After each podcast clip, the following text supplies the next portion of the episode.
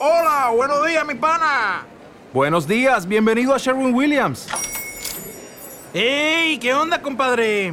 ¿Qué onda? Ya tengo lista la pintura que ordenaste en el ProPlus app. Con más de 6.000 representantes en nuestras tiendas listos para atenderte en tu idioma y beneficios para contratistas que encontrarás en aliadopro.com. En Sherwin Williams somos el aliado del PRO.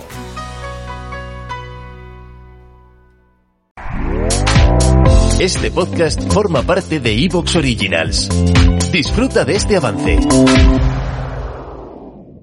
Lo que viene a continuación es nuestro querido amigo que vive dentro de un búnker, que ya sabéis que él está ahí escondido y solamente sale a la luz de vez en cuando. Y yo le he pedido que ante lo que está ocurriendo en Internet con algunos retos virales, pues asome un poco la cabecita, nos deje escuchar su voz y charle un rato conmigo de los retos virales. Diego Marañón, ¿nos estás escuchando ya? Perfectamente, Carmen. Voy a asomar la cabecita y la patita ahora que llega el buen tiempo y prometo que voy a, voy a salir un poquito más del búnker. ¿Qué tal estáis? Muy bien. Bueno, yo creo que un poco asustada, más que, que el caso Enfield que hemos tratado en la primera parte del programa, por lo que está ocurriendo en las redes. Por no la, me extraña. Por la idiocracia humana. Yo no sé si esto ha ocurrido en todas las épocas con otras cosas, pero los retos que hay hoy en día son terribles, son tremendos. Si quieres, Diego, vamos a escuchar un informativo que has elaborado de qué es lo que está ocurriendo y cuáles son esos retos que ahora mismo están despuntando en Internet.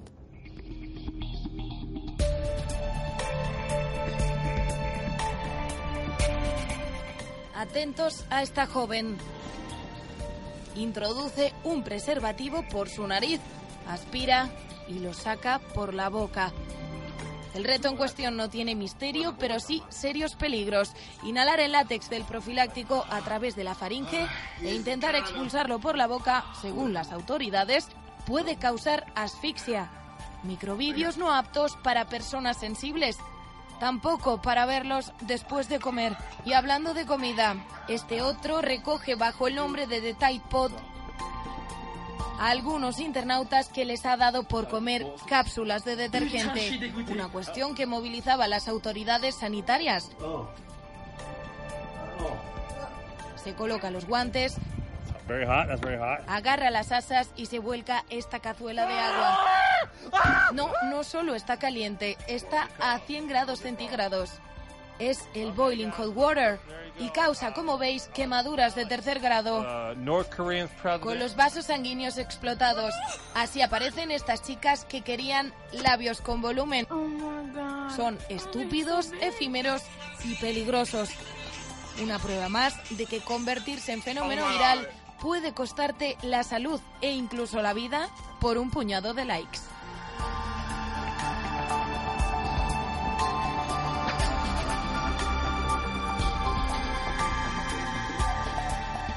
Diego, por un puñado de likes hacemos estas tonterías para que el resto del mundo nos vea, nos mire.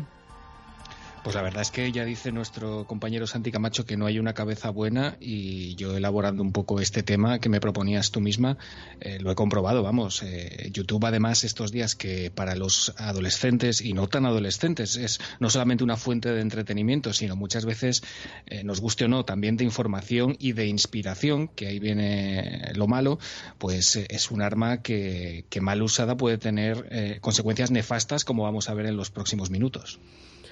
Vamos a empezar por eso que yo decía, pero ¿de verdad la gente lo está haciendo o es, no sé, uno de estos virales que luego son falsos por Internet? Pero no, es que hay cientos de vídeos de adolescentes sobre todo metiéndose preservativos por la nariz y sacándoselos por la boca.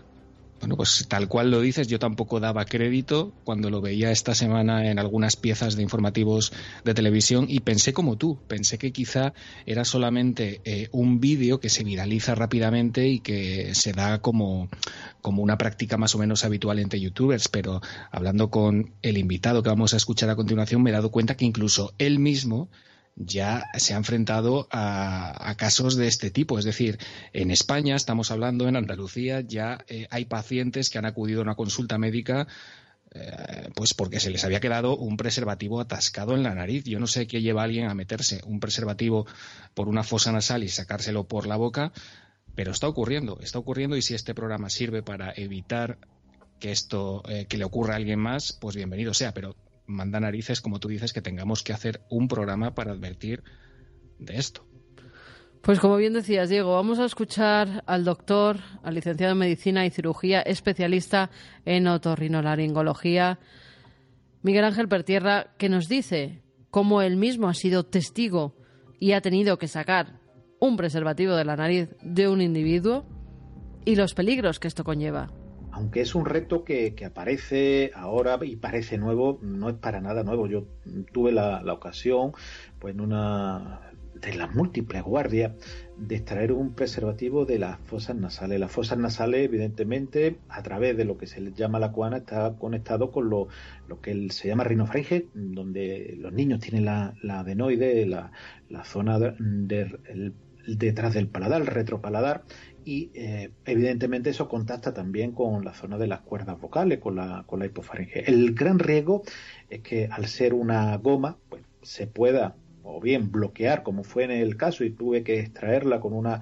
una pieza porque la coana no, no pasaba, tenía una desviación al final, por suerte para esa persona, o que caiga como también tuve ocasión alguna vez de extraer un preservativo de la hipofaringe, de la zona donde están las cuerdas vocales. Si cae sobre las cuerdas vocales puede producir tanto un espasmo como un cierre de las mismas por el bloqueo y, bueno, el fallecimiento de, la persona.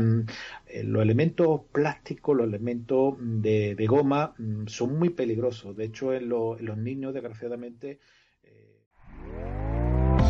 ¿Te está gustando lo que escuchas? Este podcast forma parte de Evox Originals y puedes escucharlo completo y gratis desde la aplicación de Evox. Instálala desde tu store y suscríbete a él para no perderte ningún episodio.